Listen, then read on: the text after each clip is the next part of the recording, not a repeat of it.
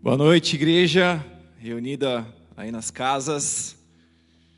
Que Deus abençoe cada um, a graça e a paz do Senhor. Estamos.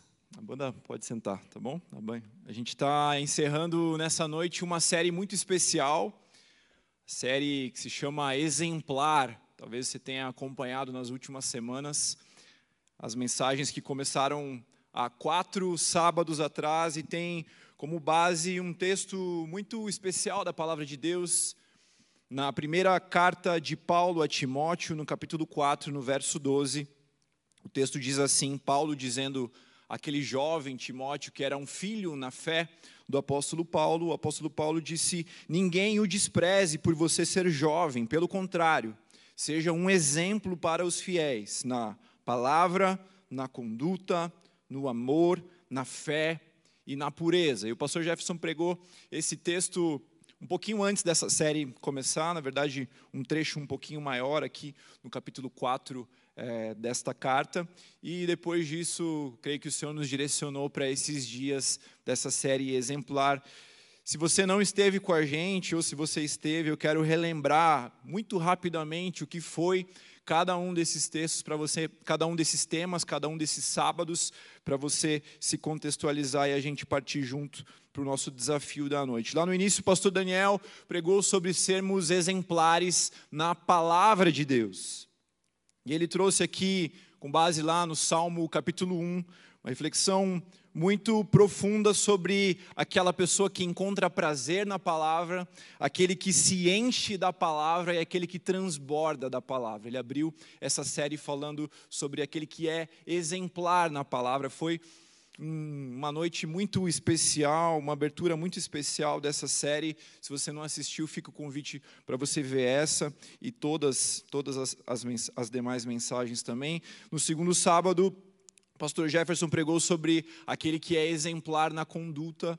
Ele nos trouxe luz sobre o que é a sabedoria aos olhos do Senhor, aquele que busca uma sabedoria que é prática, uma sabedoria que coloca algo para fora, e também sobre aquele que é exemplar na, na conduta. O pastor Jeff falou para a gente sobre aquele que se alegra com as provações, nos ensinando, nos mostrando na palavra de Deus que para sermos exemplares na conduta, para termos uma conduta aprovada pelo Senhor, é necessário que a gente passe pelas provações, por isso, por mais que elas sejam difíceis, elas não são ruins para a gente. Elas têm como objetivo nos aprovar e nos levar a um outro nível de relacionamento com Deus e na nossa conduta. O pastor João pregou no terceiro sábado sobre aquele que é exemplar na fé falou sobre uma fé que constrói, sobre uma fé que é capaz de enxergar algo do nada. Ele falou sobre a fé que coloca para fora, que fala, que compartilha daquilo que está dentro, e por fim falou de uma fé que também se torna prática e que produz um bom testemunho nas nossas vidas. E na semana passada, de novo, o pastor Jefferson falou sobre o tema exemplar na pureza falou sobre os perigos da contaminação. A contaminação é o oposto da pureza. A pureza tem a ver com aquilo que não é misturado, que não tem uma mistura, que não é contaminado. E ele falou sobre os perigos da contaminação nas nossas vidas. E nos ensinou que a contaminação nas nossas vidas, ela vem daquilo que nós podemos fazer sim de errado, das escolhas erradas que nós podemos tomar que nos levem ao pecado, ou seja, de algo que nós fazemos, mas também nos mostrou que a contaminação, ela pode vir de algo que vem de fora para dentro. Ou seja, talvez de uma injustiça que foi cometida com a gente, algo que nós não merecíamos, algo que nós não tínhamos a ver, não foi um erro exatamente nosso, mas que nos atingiu e por isso pode nos contaminar com esse sentimento de injustiça. Então, o pecado, algo que vem dentro, o sentimento de injustiça, algo que vem de fora até nós e nos ensinou que nós somos purificados por meio do sangue de Jesus e por meio do fogo do Espírito Santo. E que a gente alcança, que a gente aperfeiçoa esse processo por meio do nosso tempo com Deus no secreto, orando, meditando na palavra, é que nós somos purificados. Isso é um breve resumo dessa série. Você fica convidado, como eu falei, a ver todos todas as mensagens que a gente teve até aqui. E hoje eu encerro, você já sabe, já tem um spoiler aí no título da, da, da, mensagem no seu YouTube, com o texto, com o tema exemplar no amor.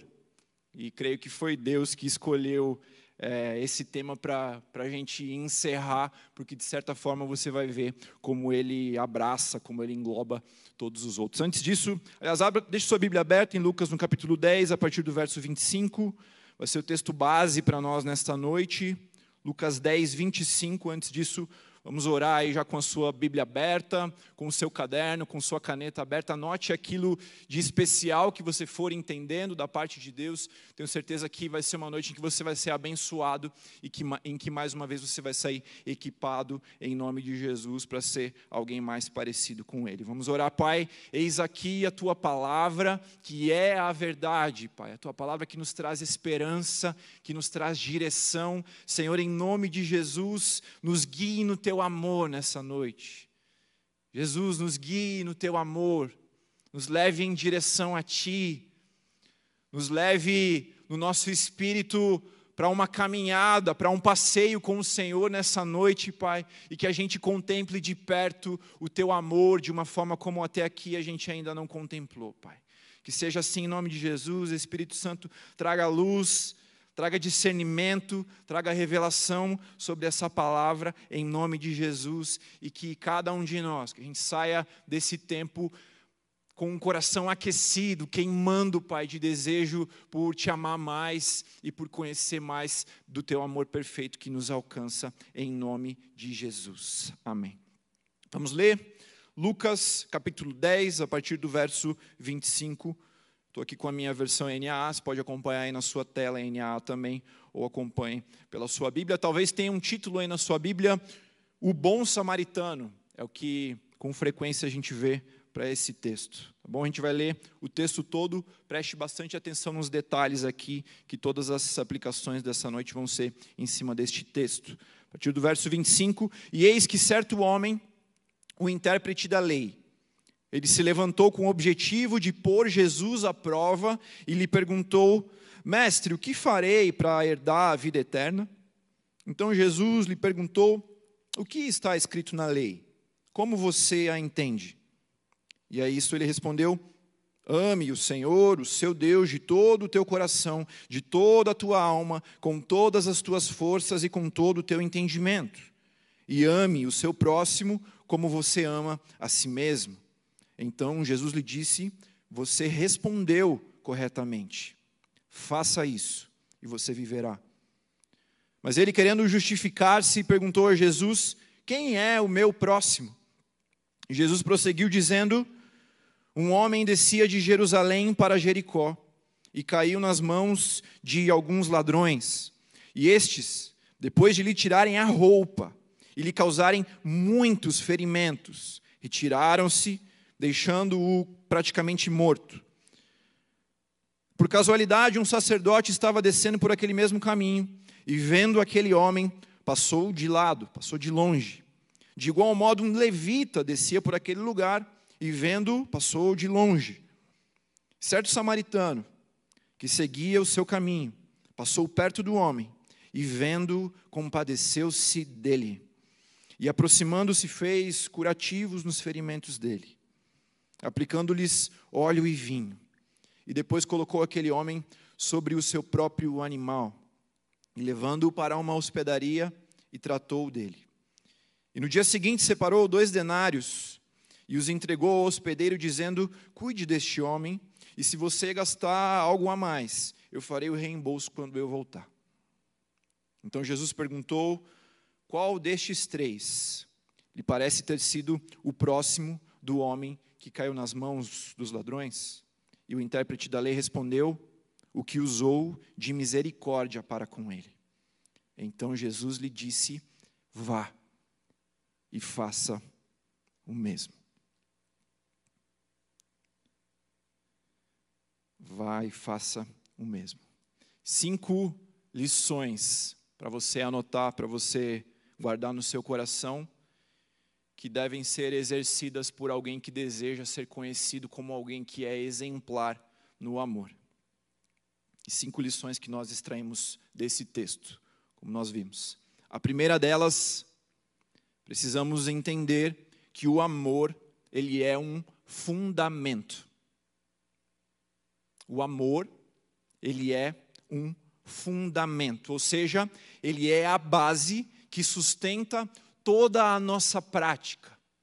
Tudo aquilo que nós fazemos, tudo aquilo que nós buscamos, o que nós buscamos ser, o nosso desejo de sermos exemplares em alguma área, em alguma coisa das nossas vidas, tudo isso deve ter como um fundamento o amor. Eu quero olhar rapidamente por essa mensagem e localizar algumas pessoas aqui dentro. Primeiro, eu creio que nessa mensagem nós localizamos alguém que é exemplar na palavra, como nós vimos lá na primeira mensagem da nossa série. Aquele que é conhecido como um mestre da lei, como um intérprete da lei. Veja, a profissão desse homem era interpretar a lei. Se existia alguém que era conhecido por ser exemplar na palavra, era um mestre da lei. Nós vemos esse homem aqui nessa passagem, conversando com Jesus.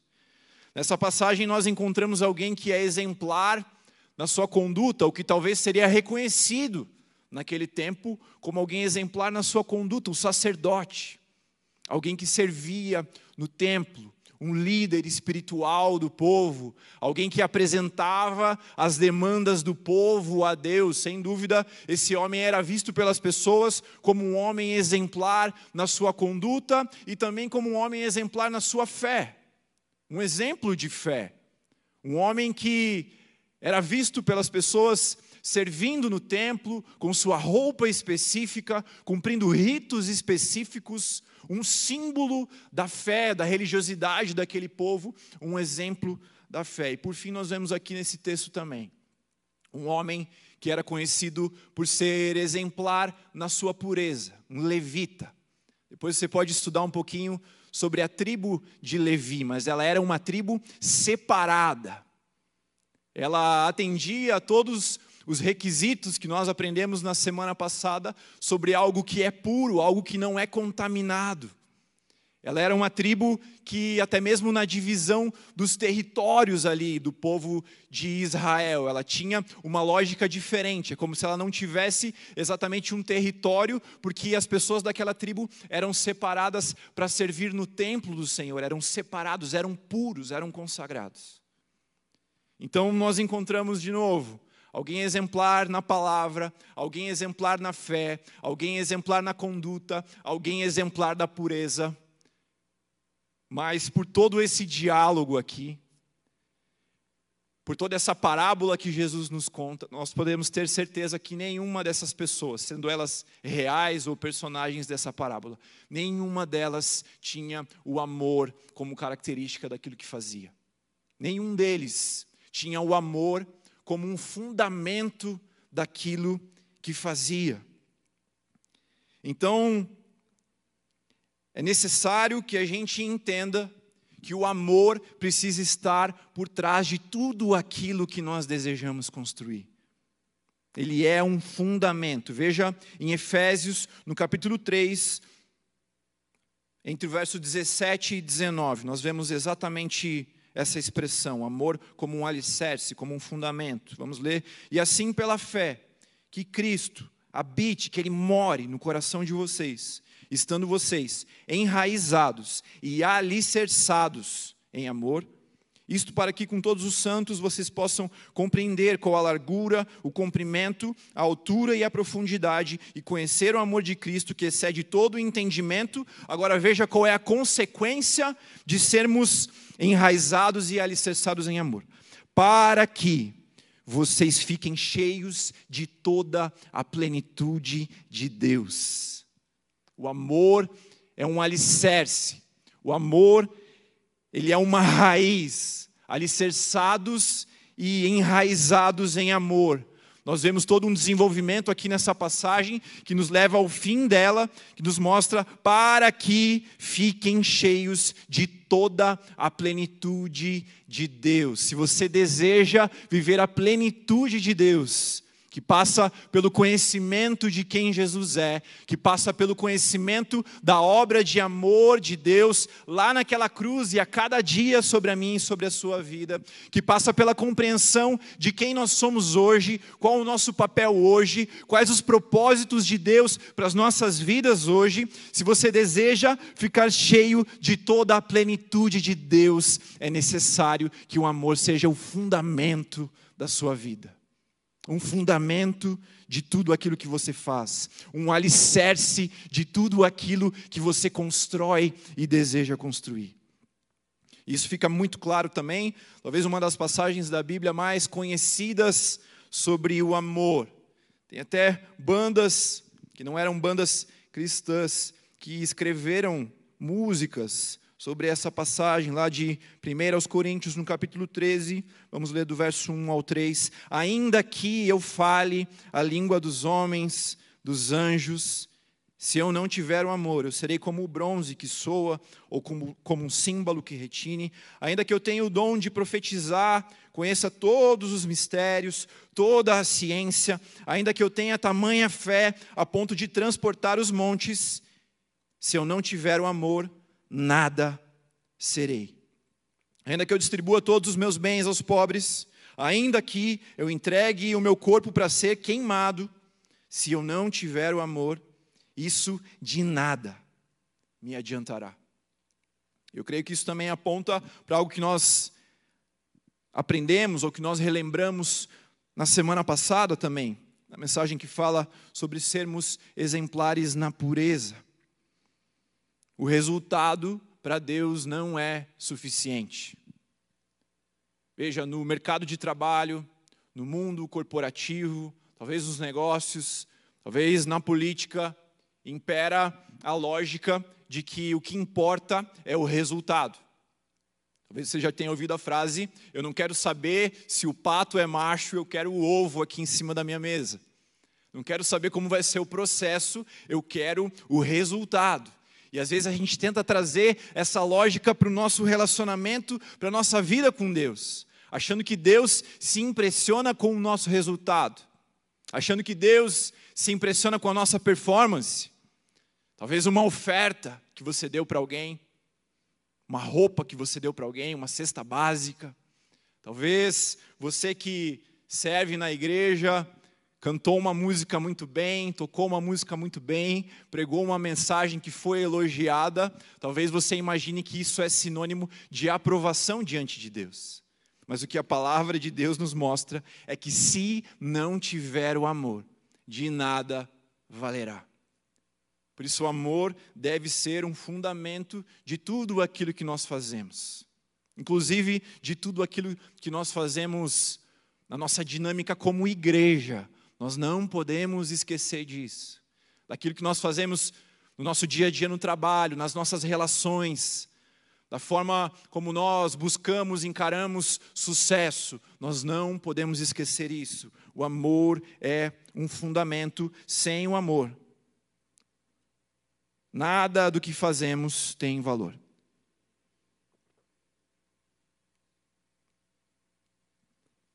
Vamos ao, ao segundo Segundo lugar, segundo aprendizado aqui com esse texto. Então, primeiro, o amor é um fundamento. O segundo deles, o amor é um mandamento. Em outras palavras, para mim e para você que desejamos seguir a Cristo, o amor não é uma opção, ele é um mandamento. Nós vemos isso no verso 27 e 28, o próprio mestre da, mei, da lei cita isso a Jesus, quando ele responde: Ame o Senhor, o teu Deus, de todo o teu coração, de toda a tua alma, com todas as tuas forças, todo o teu entendimento, e ame o seu próximo a si mesmo. E Jesus responde: Você respondeu corretamente. E aqui entrando um pouquinho nos detalhes do texto, no contexto desse texto. A resposta de Jesus é muito sutil. Primeiro, aquele homem, ele faz a pergunta inicial: o que farei para herdar a vida eterna? Tentando colocar Jesus à prova diante do povo.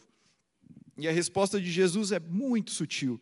Ele fala: Você respondeu corretamente, faça isso e viverá. Por trás dessa, dessa frase, faça isso, viverá, Jesus estava falando: Você ainda não faz isso que você acabou de falar. E é por isso que no verso seguinte a resposta é: Mas ele querendo justificar-se. Então, a carapuça serviu direitinho para ele. Mas vamos voltar aqui. O amor é um mandamento. Aqui, esse mestre da lei, ele cita duas passagens, uma que está em Êxodo, uma que está em Deuteronômio, que fala sobre esses dois mandamentos que o próprio Jesus aponta lá em Mateus 22, no verso 41, como destes dois mandamentos dependem toda a lei e os profetas. Então, toda a lei e tudo aquilo que nós vemos que está escrito nos livros dos profetas depende desse fundamento, desses dois mandamentos, como, como nós vimos no ensinamento anterior. Mas, de fato, o amor para o cristão é um mandamento, ele não é uma opção. Veja, às vezes você está numa aula e o seu professor fala: se tivesse uma coisa dessa aula que você tivesse que gravar, grave essa frase. Às vezes você está ouvindo uma mensagem e o pregador fala: se tiver que lembrar uma coisa dessa mensagem, lembre disso. Aqui é quase como se Jesus estivesse nos dizendo: se você tiver que lembrar de uma coisa, se você tiver que lembrar de uma verdade, se você tiver que resumir toda a lei em um ensinamento: ame o Senhor, o teu Deus, de todo o teu coração, de toda a tua alma, com todas as tuas forças, com todo o teu entendimento, e ame ao seu próximo como a si mesmo. Olha o peso desse segundo mandamento também. O apóstolo Paulo nos ensina lá em Romanos, no capítulo 13, nos versos 9 e 10. Pois estes mandamentos, não cometa adultério, não mate, não furte, não cobice, e qualquer outro mandamento que houver, Todos se resumem nessa palavra: ame o seu próximo como você ama a si mesmo. E aqui uma chave para a gente abraçar esse versículo 10, escrever na parede de casa e dormir já. Verso 10: O amor não pratica o mal contra o próximo, portanto, o cumprimento da lei é o amor. O cumprimento da lei é o amor. Ou seja, não se trata de uma opção, não é a maionese extra lá da hamburgueria que você vai. O amor é o pão, é a carne, é o queijo, é o alface. Ele não é uma opção. Não é algo que é tratado como opcional, ele é um mandamento para aquele que decide ser igual a Cristo, para aquele que decide servir a Cristo. Eu quero trazer um exemplo Veja que às vezes isso envolve atitudes de nós que nós não queremos fazer. E eu tenho aprendido que a maturidade ela tem a ver com muitas vezes fazermos coisas que lá no nosso interior nós não gostaríamos de fazer. Aprendo isso olhando para minha filha, na sinceridade dos seus dois anos, ela faz coisas meio absurdas. E eu percebo que na medida em que o tempo vai passando, ela vai aprendendo a dizer não para alguns instintos naturais. E talvez você conheça alguma criança aí perto de você que talvez falou alguma coisa super sincera para alguém e que não era, digamos assim, aceitável, ou que fez alguma coisa super sincera que não era aceitável. Na medida em que nós vamos amadurecendo, nós vamos aprendendo a controlar um pouco aquilo que nós não deveríamos fazer, mas que instintivamente nós queremos, ou vice-versa. E nesse exemplo, talvez você tenha ouvido falar, pastor Jeff e eu estávamos, depois de um culto, eles foram lá em casa, a Camila e o Jefferson, depois de um culto de sábado, inclusive, o pastor João pregou naquela noite, nós fomos e a gente foi pedir uma pizza, tem uma pizzaria bem perto da minha casa e a gente é, normalmente vai buscar de carro para economizar o frete, óbvio, mas também porque é muito mais rápido ir lá buscar, porque é super pertinho.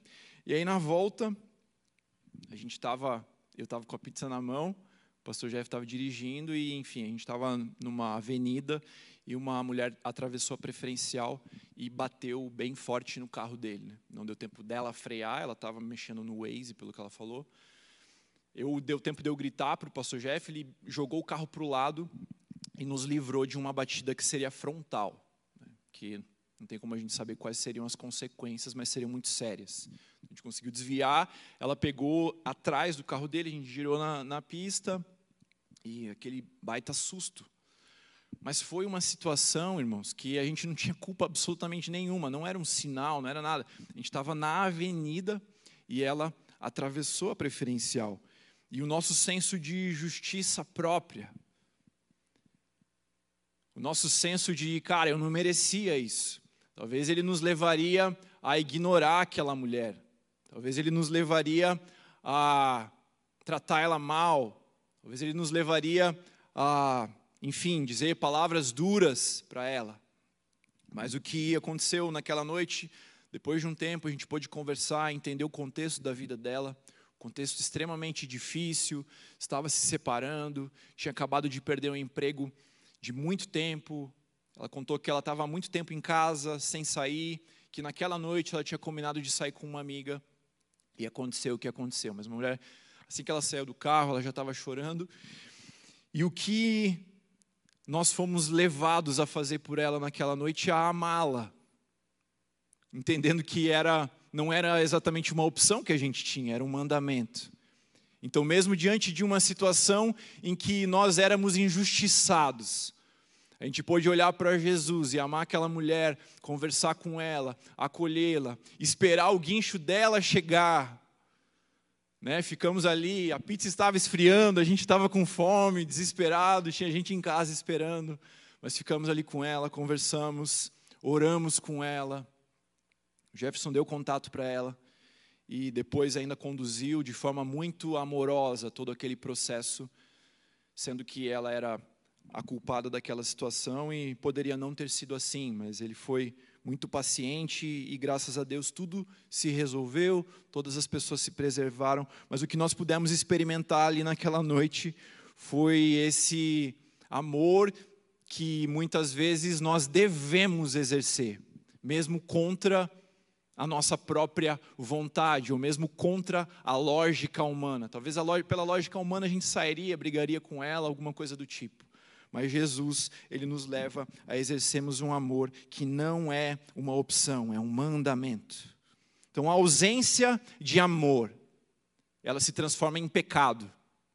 Quando nós entendemos que o amor é um mandamento.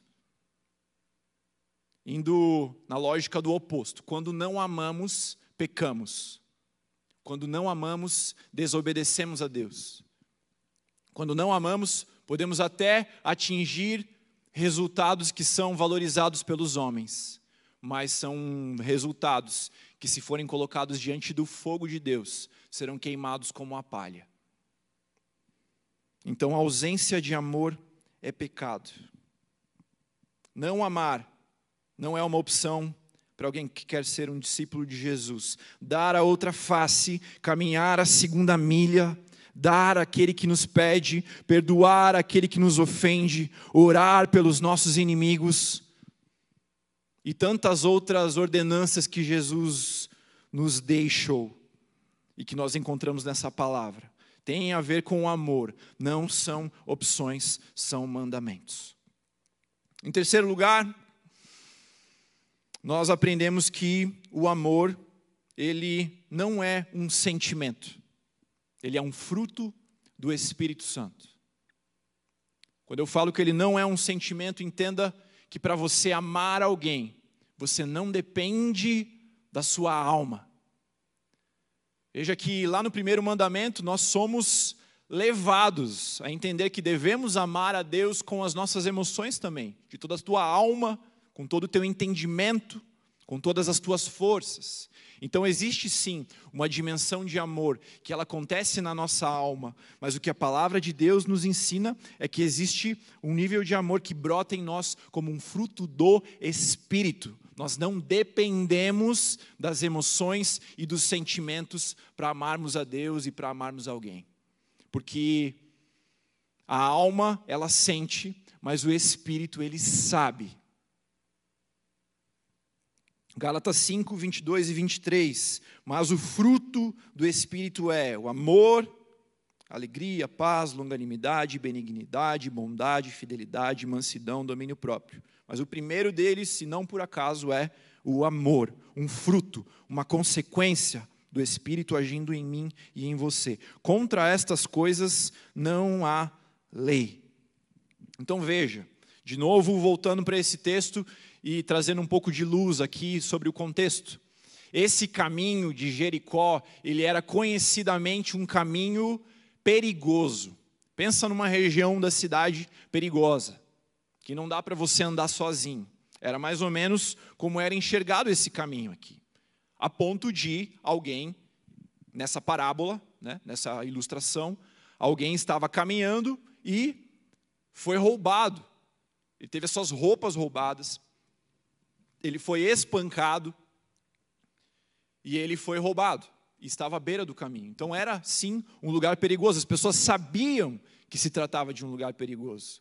E o sacerdote passa, de certa forma, genuinamente, provavelmente tinha os seus compromissos no templo, não podia encostar em alguém que estava ferido, ele não sabia se era um estrangeiro, se era alguém que o deixaria cerimonialmente impuro. Da mesma forma, o levita tinha ótimas justificativas para passar adiante. Mas aquele samaritano, que eu quero te lembrar, era um povo inimigo do povo de Deus, dos judeus. Os samaritanos eram vistos como impuros, existiam tradições que afastavam aqueles religiosos que estavam ao redor da estrutura religiosa de Jerusalém dos samaritanos. Então, Jesus pega aquele que seria a escória para os seus ouvintes. E ele nos conta que um samaritano, mesmo conhecendo os riscos, mesmo sabendo que ele poderia estar sendo vítima de um golpe, ou mesmo sabendo que aquele lugar era um lugar perigoso, ele disse sim para uma voz no seu interior e disse não para suas emoções, disse não para as circunstâncias, parou e amou aquele homem.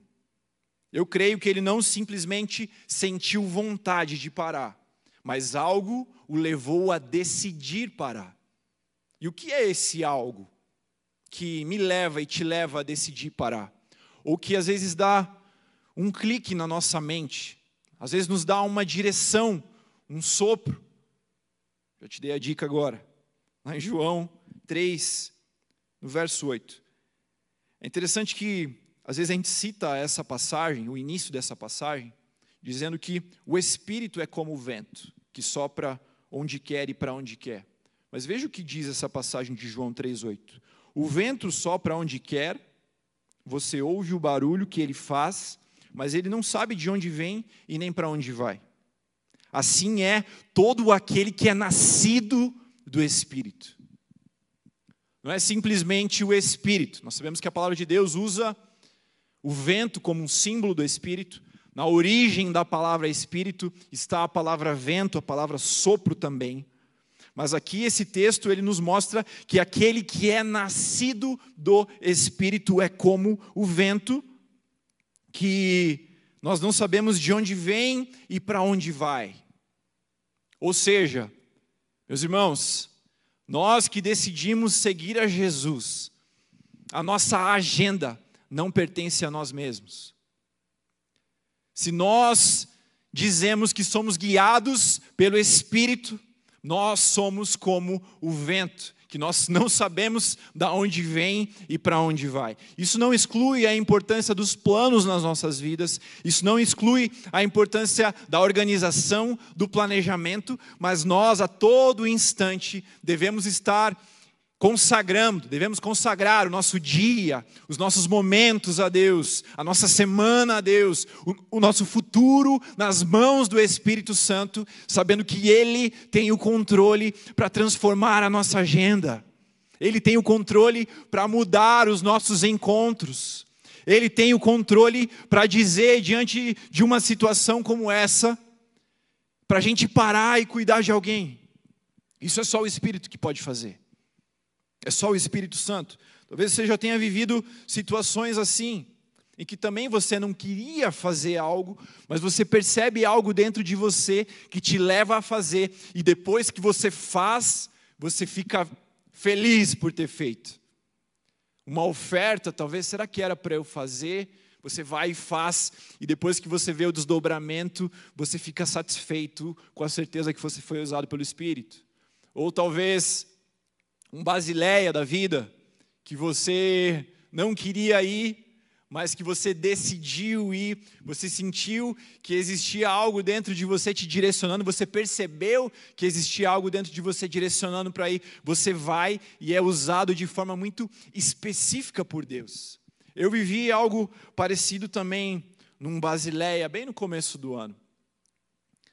Um querido que talvez era uma das pessoas mais improváveis para eu abordar ali naquela noite. E eu, inclusive, creio que ele está nos ouvindo agora, porque eu mandei o, o, o link para ele acompanhar. Ele disse que ia, que ia acompanhar. A gente estava fazendo as abordagens ali em volta da Praça da Ucrânia e eu vejo do outro lado da rua um menino todo tatuado, com um alargador enorme e tomando uma cerveja. E é óbvio que pela minha própria lógica eu não pararia para conversar com ele.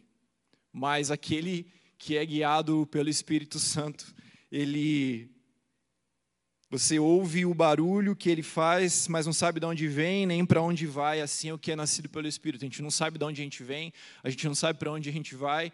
Às vezes o que a gente pensa não é, às vezes o que a gente não pensa é, e o Espírito me levou a conversar com ele ali. E não só foi uma conversa que foi frutífera, ele nos ouviu, ele foi receptivo, ele foi educado, ele foi um querido ali naquele dia. Ele foi com a gente até a praça, ouviu a mensagem do Senhor. E eu creio que até hoje o Senhor continua fazendo um processo na vida dele. Eu sei que ele já me mandou vídeo, áudio, tocando uma música que a gente tocou naquele dia na praça, e eu tenho certeza que o Espírito Santo está ainda moldando o coração dele e fazendo uma obra na vida dele. E creio que ele está nos ouvindo aqui. Mas muitas vezes, mesmo contra a lógica humana, nós entendemos uma direção do Espírito, obedecemos e vemos a resposta de Deus se manifestando. Por isso que o amor, ele é um fruto do Espírito. Ele é um fruto do Espírito. A comunhão com o Espírito Santo, ela vai te levar à prática do amor, e não somente à prática do amor, mas a prática de um amor arriscado. A prática de um amor contra a lógica, muitas vezes. E veja que não concluímos com isso, não concluímos que não existem atos de amor em pessoas que não têm o Espírito Santo. Acho que é um tema para um outro dia, ou para você pesquisar sobre a graça comum nós que somos feitos à imagem e semelhança de Deus, nós temos traços do caráter de Deus em nós. E por isso, pela graça comum, pessoas que não são cristãs, por exemplo, podem ter ideias completamente conectadas com o caráter de Jesus, com a vontade de Deus. Isso não as leva à salvação, mas isso as leva à revelação de um atributo de Deus, por exemplo que pode ser o próprio amor, mas o que a palavra de Deus nos ensina é que existe um nível de prática do amor, que ele é presente somente na vida daqueles que são nascidos do Espírito. Existe um nível de amor que nos leva a sermos mais parecidos com Jesus, que somente é experimentado por aqueles que têm o fruto do Espírito Santo no seu interior. Então, o amor, ele é um fruto do Espírito, foi o terceiro ponto. O quarto ponto, o amor, ele é sacrificial. Em especial, o amor de Deus é um amor que ele é firmado num ato de sacrifício. Veja a palavra de Deus, Lá no grego, em especial, ela nos apresenta algumas palavras diferentes que podem ser traduzidas em português por amor. E não só na palavra de Deus, mas em outros textos em grego também.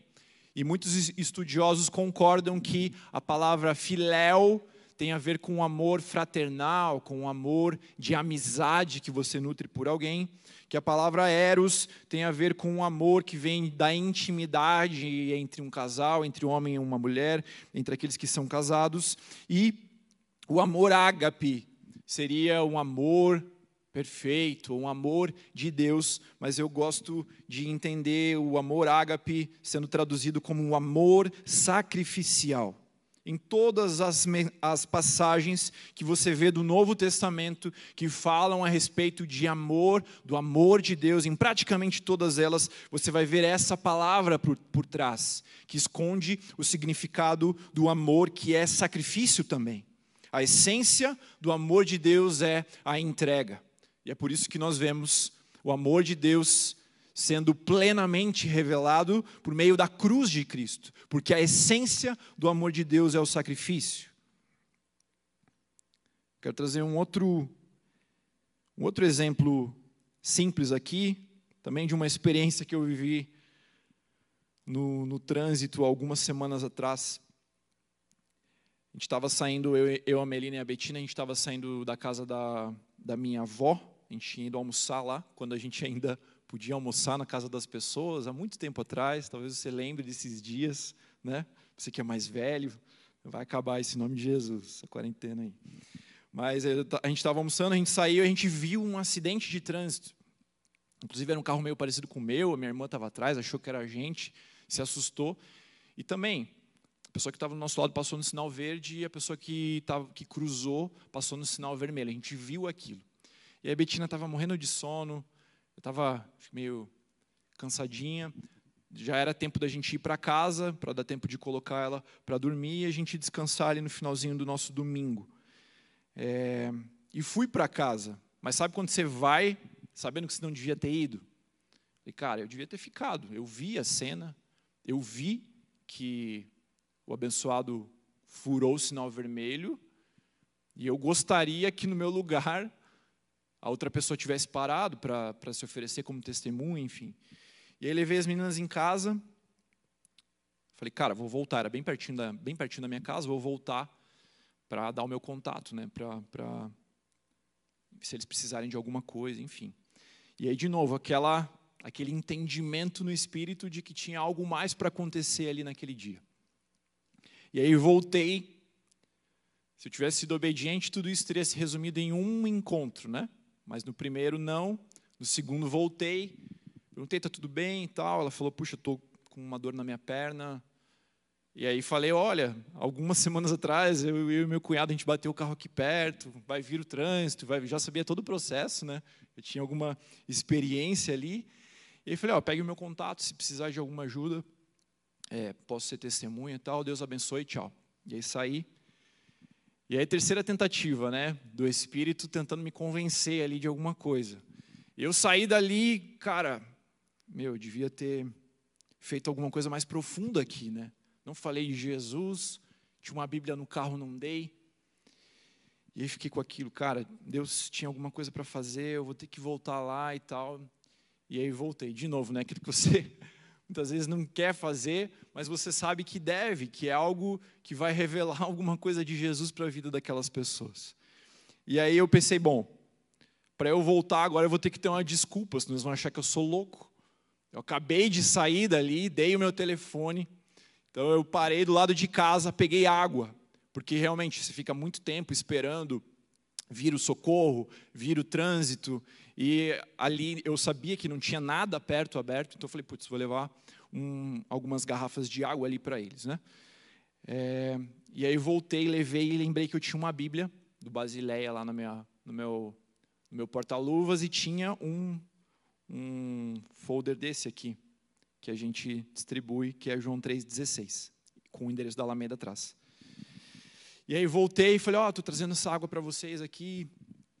E ali Deus abriu a porta, né, para perguntar como eles estavam, para lembrar que Jesus estava com eles mesmo naquele momento de dificuldade. Era um momento difícil, que ela estava querendo trocar de carro, estava sem seguro.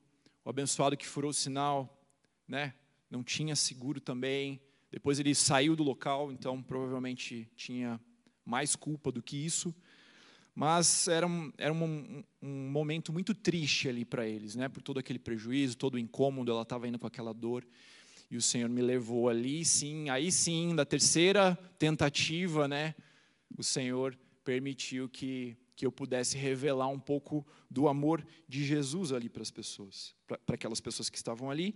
Depois eu dei a Bíblia, dei o flyer, e aí fui descobrir que a irmã dela congrega lá em Santa. Ela não, ela congrega na, na Adventista, mas a irmã dela congrega lá em Santa. Então, foi também uma experiência especial que nos mostra um pouco, que me mostrou um pouco, de que muitas vezes o amor envolve o sacrifício. Envolve você abrir mão de um tempo no domingo à tarde, assistindo televisão, assistindo Netflix, para voltar e para abençoar alguém, para ser voz do amor de Jesus sobre a vida de alguém, que se conecta com o anterior. O amor é um fruto do Espírito, ele não tem a ver com um sentimento, que se conecta com o ponto anterior, que o amor ele é um mandamento, ele não é uma opção para nós. Então, tem muita coisa profunda para a gente aprender sobre o amor de Deus, conceitos profundos, figuras profundas. Mas, meu irmão, em última instância, o amor é algo prático. O amor ele é colocado para fora por meio de atitudes. Ele é demonstrado por meio de atitudes. Não são palavras, não é apenas uma pregação como essa, não é apenas aquilo que você vai falar para o teu amigo, para a tua família, uma mensagem que você vai mandar. O amor de Deus ele é pregado essencialmente por meio de atitudes que apontam para o amor sacrificial de Cristo, que apontam para uma ação de um espírito que foge à lógica humana e que aponta para que existe algo que governa as nossas vidas e que nos faz muitas vezes a fazer coisas que nós originalmente não faríamos, mas que lá no final a gente fica muito feliz por ter feito. Esse é o grande ponto, né? Às vezes a gente reluta para fazer, e daí depois a gente fala: Senhor, obrigado, obrigado porque eu fiz, obrigado porque o Senhor me levou a fazer, valeu a pena. E veja, João 3,16, você conhece, Deus amou o mundo de tal maneira que deu seu único filho para que todo aquele que nele crê não pereça, mas tenha a vida eterna. De novo, esse amor é o amor ágape, o amor sacrificial. Mas olha o que a palavra de Deus nos fala em 1 João 3,16. Nisto conheceremos o amor, que Cristo deu a sua vida por nós. Portanto, também nós devemos entregar a nossa vida pelos nossos irmãos. Nisso conheceremos o amor, no fato de que nós devemos entregar a nossa vida pelos nossos irmãos ou pelo nosso próprio. Ou seja, meu irmão, tem uma notícia que eu não sei se é boa ou não, mas o amor, ele vai gerar débito na sua vida. Ele não vai gerar prejuízo, eu creio. O prejuízo é a soma dos créditos e dos débitos. Mas o amor, ele vai gerar débitos na tua conta aí, na tua vida. O que, que eu quero dizer com isso? Para a gente amar o amor sacrificial, ele vai necessariamente custar algo de mim e de você. Talvez ele custe o nosso orgulho quando nós decidimos perdoar alguém que a gente não queria perdoar. Talvez ele custe dinheiro quando nós decidimos dar uma oferta para alguém que está precisando, que nós sabemos. Talvez ele custe tempo quando nós decidimos abrir mão de um pedacinho do nosso domingo para socorrer alguém que nós não conhecemos. O amor, ele vai gerar um débito em você. Ele vai arrancar alguma coisa de você. E é por isso que o apóstolo Paulo fala em Romanos 13, 8: Não deveis coisa alguma a ninguém a não ser o amor.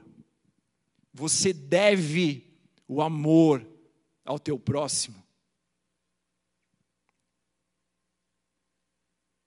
Não deva nada, nada, a não ser o amor. Enquanto a gente viver, nós temos dívidas de amor com pessoas que estão perto de nós. Nós temos a responsabilidade, o dever de revelarmos a Cristo por meio de um amor que nos custa coisas. O samaritano se entregou. Aquele ato custou algo para ele. Ele correu risco, ele investiu o seu tempo, ele pagou a noite daquele homem naquela naquele lugar de hospedagem. Depois ele deixa mais dois denários, que eram mais ou menos dois dias de trabalho. Você imagina aí uns 300 reais, dois dias de um, de um trabalho de, um, de uma diarista. Ele deixou esse dinheiro lá. Falou: olha, se tiver mais despesa, depois eu passo aqui e pago. O amor custou algo para ele. E o amor, ele custa algo de nós, porque o amor, na essência, ele é sacrificial. Mas ele tira de nós o orgulho, ele tira de nós a falsa segurança nas coisas humanas. Ele tira de nós a nossa imaturidade. Ele tira de nós a nossa dependência também de um conforto humano. E talvez você que já é casado está entendendo um pouquinho melhor isso tudo do que um solteiro. Talvez você que já tem filho está entendendo um pouquinho melhor sobre isso do que alguém que casou. A gente tem filho é o talvez um dos pontos altos do amor sacrificial. É a fralda, ah, não quero trocar. Problema é seu, vai ter que trocar. É acordar de madrugada muitas e muitas vezes para atender. É aquele amor que você não tem opção. Você tem, simplesmente tem que fazer, tem que colocar aquilo para fora. O amor sacrificial. Creio que a gente aprende muito sobre isso formando família, casando, tendo filhos, mas nós também aprendemos da mesma forma que ele gera amadurecimento e que ele gera contentamento, satisfação nos nossos corações.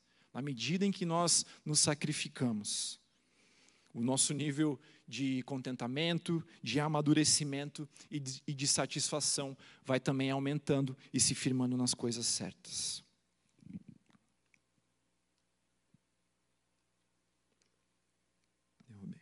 está comigo, diga amém. Tem bastante gente aqui até.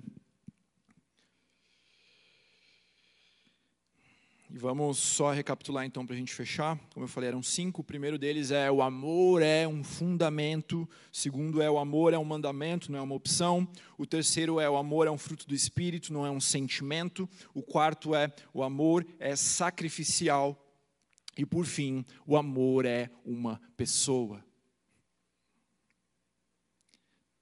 Veja, querido, nessa passagem aqui, lendo essa passagem do bom samaritano, creio que existem aplicações para mim e para a sua vida, se a gente se colocar no lugar do mestre da lei. Existem aplicações para a minha vida, para a sua vida, se a gente se colocar no lugar do sacerdote que passou reto no lugar do levita que passou reto. Mas quando eu olho para a mensagem do Evangelho, eu só encontro uma pessoa que substitui a minha e a sua vida aqui nessa parábola. Que é aquele homem que foi roubado, que foi agredido, que está nu, que está à beira do caminho, dependendo desesperadamente do socorro de alguém para ser salvo. Assim é a minha vida, assim é a sua vida. Nós, sem Cristo, estamos num lugar de desespero, de desesperança, olhando para as nossas próprias forças sem encontrar resposta, olhando para as nossas feridas sem saber como sará-las, olhando para a nossa humilhação, para a nossa nudez, sem saber como, como revestir, como como sanar aquilo, olhando para as nossas necessidades, sem encontrar respostas em nós mesmos, sem encontrar respostas na religiosidade vazia que passa por nós e que não nos oferece as respostas, mas nós encontramos a resposta no nosso redentor que é Jesus, que para à beira do caminho, que nos estende a mão, que nos traz a dignidade de volta, nos dando uma roupa, que nos traz a cura sarando as nossas feridas por meio do seu sacrifício, que paga a nossa conta, que dá além daquilo que nós merecíamos, que dá além até mesmo daquilo que nós precisávamos muitas vezes. Esse é o amor que se revela em uma pessoa. Nessa passagem aqui, o samaritano aponta para Jesus que revelou o seu amor sacrificial de forma plena naquela cruz, pagando uma conta por mim e por você, de braços abertos, sendo pregado, sofrendo para que as nossas enfermidades fossem levadas nele, para que as nossas feridas fossem saradas nele, para que houvesse esperança mais uma vez, para que houvesse dignidade mais uma vez. Esse é o amor de Jesus. Esse é o amor que se revela como uma pessoa.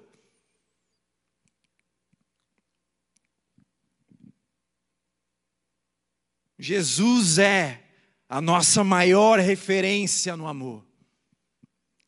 Jesus é aquele, aquele que nós podemos apontar e falar: esse é o nosso exemplo de amor, esse é aquele que para nós é exemplar no amor. E veja se Jesus, aqui na passagem dessa conversa com o mestre da lei, olha para o samaritano e fala: Vai e faça o mesmo que o samaritano. Deus está olhando para mim e para você nessa noite, apontando para Jesus e falando: vá e faça o mesmo. Vá e faça o mesmo. Vá e ame sacrificialmente. Vá e ame como uma decisão, como um guerreiro, como uma guerreira. Vai ame apesar das circunstâncias. Vai ame, mesmo que isso te custe tempo, mesmo que isso te custe dinheiro, mesmo que isso te custe conforto, mesmo que isso custe o seu orgulho. Vai ame, vai faça o mesmo. Revele o amor que foge à lógica do mundo, para que as pessoas olhem para a tua atitude e entendam o amor de Jesus. Não tem a ver conosco. Eu contei esses exemplos aqui da minha vida, poderia ter contado outros exemplos. Não tem a ver comigo, meu irmão. Tem a ver para um amor que um dia transformou a minha vida, que um dia me encontrou, que um dia me resgatou da beira daquele caminho. Tem, um, tem a ver com um amor que um dia mudou a minha história, que um dia colocou senso de propósitos na minha existência. E por isso, tudo aquilo que eu faço, eu posso dizer, Pai, eu quero fazer para o Senhor. Mesmo que hajam tentativas no meio desse caminho em que eu tenha falhado. Para esses dois testemunhos lindos, talvez tenham outros tantos que eu falhei ou que eu disse não para a voz dele. Mas para aquilo que nós fazemos, para aquilo que nós somos aprovados, que tudo isso aponte para Jesus, que é o amor. Que tudo isso aponte para o amor em pessoa. E é por isso que Jesus, em João 3, a banda já pode subir. Em João 3, no verso 34, ele nos dá um novo mandamento. Veja, nós vimos dois mandamentos que resumem a lei, dois mandamentos que são entendidos como os principais: amar a Deus acima de todas as coisas e o próximo como a nós mesmos. Mas veja qual é o novo mandamento. Em João 13, 34, Jesus diz: Eu lhes dou um novo mandamento que vocês amem uns aos outros, assim como eu vos amei. Que vocês também amem uns aos outros. Jesus, aquele que é o nosso maior exemplo de amor, falando: me copiem, me copiem, assim como eu vos amei. Amem uns aos outros. E se a gente conseguir, nas nossas atitudes, pequenas ou grandes, responder a esse mandamento, naturalmente nós vamos poder dizer para as pessoas: está vendo isso que eu fiz? Está vendo esse testemunho? Assim como eu te amei, na verdade, esse é o amor de Jesus para com você. Não é um amor que nasce de mim mesmo, é um amor que vem dele, é um amor que aponta para um nome, é um amor que tem um nome. E é por isso que você não viu aqui atrás a palavra amor. Você viu aqui atrás um nome. O amor tem um nome. E ele se chama Jesus. E eu quero fazer duas orações aqui nessa noite. A primeira delas é talvez você se sinta como aquele homem da parábola, jogado à beira do caminho, um homem, uma mulher jogado à beira do caminho, se sentindo envergonhado pela tua história, se sentindo nu pelos teus fracassos se sentindo ferido na sua alma por pessoas que passaram pelo teu caminho, deixaram marcas, se sentindo fracassado pelas vidas que talvez você tenha marcado com as tuas falhas.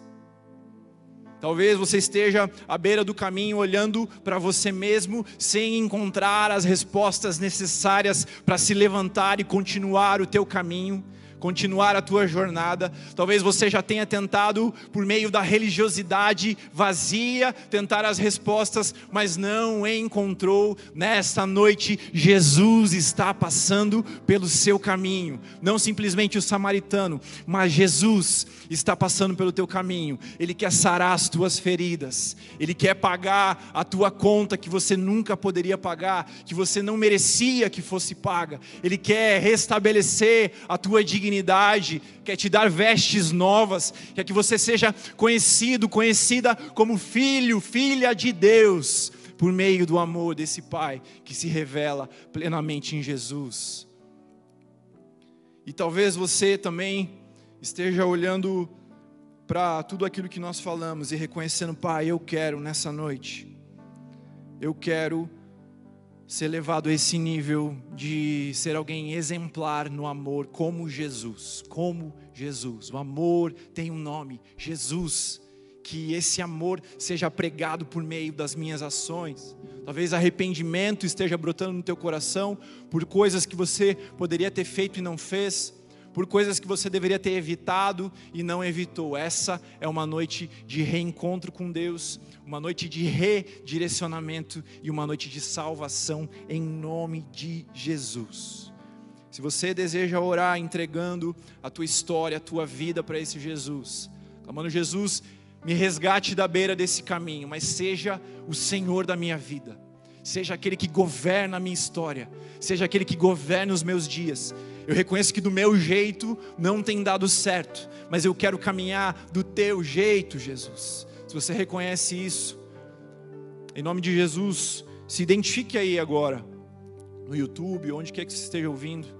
Diga, eu quero receber esse Jesus. Alguém vai entrar em contato com você, falar um pouco mais sobre esse processo, como nós podemos caminhar junto com você nele.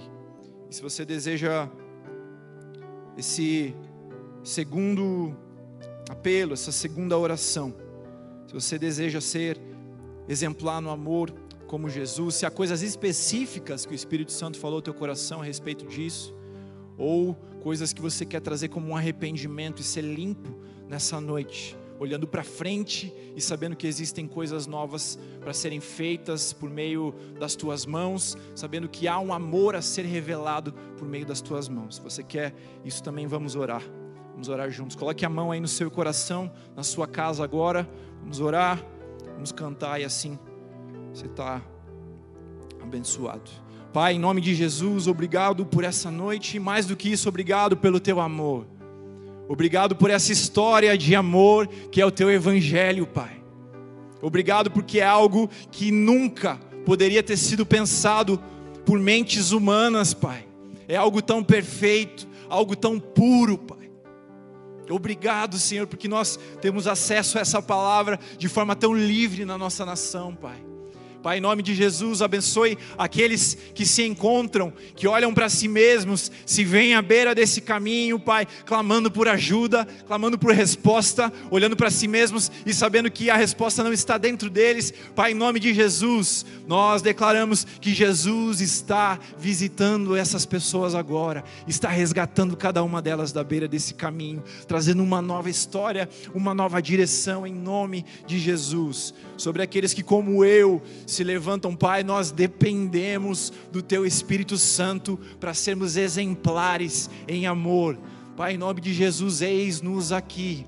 Renove a porção do Teu Espírito Santo, nos leve além no exercício desse amor que é prático e que não aponta para nós mesmos, que não tem glória em nós mesmos, mas para que aponta para um nome que revela o que é o amor.